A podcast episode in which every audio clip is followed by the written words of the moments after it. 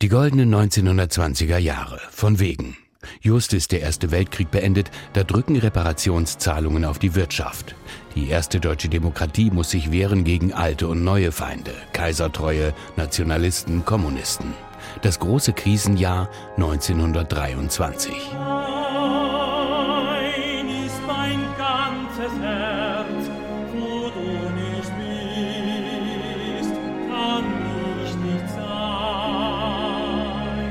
Mit seiner romantischen Operette Das Land des Lächelns trifft Franz Leha den Nerv der Zeit.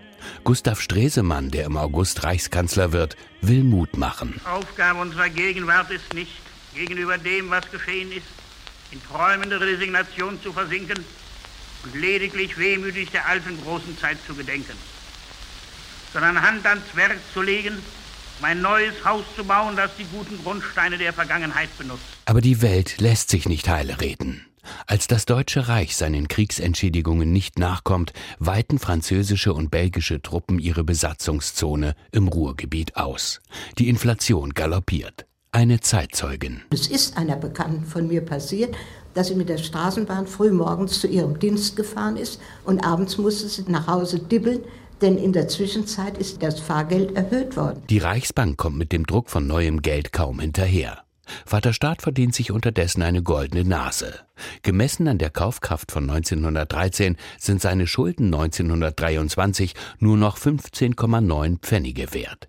Die Inflation hat jedes Vermögen in inländischer Währung aufgefressen. Das trifft vor allem die Mittelschicht und die Menschen in den Städten. Die Frau hat das Haus in der Inflationszeit für 300.000 Mark verkauft. Und da ging sie in die nächste Bäckerei und hat genau ein Laib Brot dafür gekriegt. In dieser schweren Zeit setzt sich in Köln ein Personenzug in Richtung Bergisches Land in Bewegung. Die Deutsche Reichsbahn hat Sonderzüge zum Kartoffelkauf ins nahe Overath eingesetzt. Tausende Menschen kommen. Uhren, Schmuck, Geschirr und weitere Wertsachen haben sie bereits versetzt. Und nun plündern die Kölner mit Hacken und Schaufeln bewaffnet die Felder der Bauern. Dann bricht im beschaulichen Overath das Chaos aus. Die Bauern formieren sich am Bahnhof und rufen um Hilfe in den Nachbargemeinden, um die Menschen aus Köln in die Züge zurückzudrängen. Doch die hungernden Kölner durchbrechen die Kette, plündern Höfe und stehlen alles, was Hunger stillt. Ein Bauer wird erschlagen, ein Kölner erschossen. Zwei Tage später ein weiterer Angriff. Diesmal stoppen die Bauern den Zug auf offener Strecke. Wieder gibt es Tote. Hans Luther, damals Reichsfinanzminister, erinnert sich Jahre später an das große Leid im Land. Die Voraussetzungen waren in einer Weise furchtbar, wie die Menschheit es sich heute gar nicht mehr vorzustellen vermag. Die Zustände in Deutschland, im Leben des Einzelnen und im Leben der Wirtschaft und der Politik waren geradezu höllenartig. Von nun an sichern Soldaten die Overater Kartoffelfelder. Als wenige Wochen später, im November 1923, die neue Rentenmark die Inflation beendet, kehrt endlich Ruhe ein.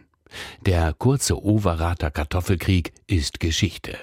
Begonnen hatte er mit der Formation einer Bürgerwehr am 26. Oktober 1923, heute vor 100 Jahren.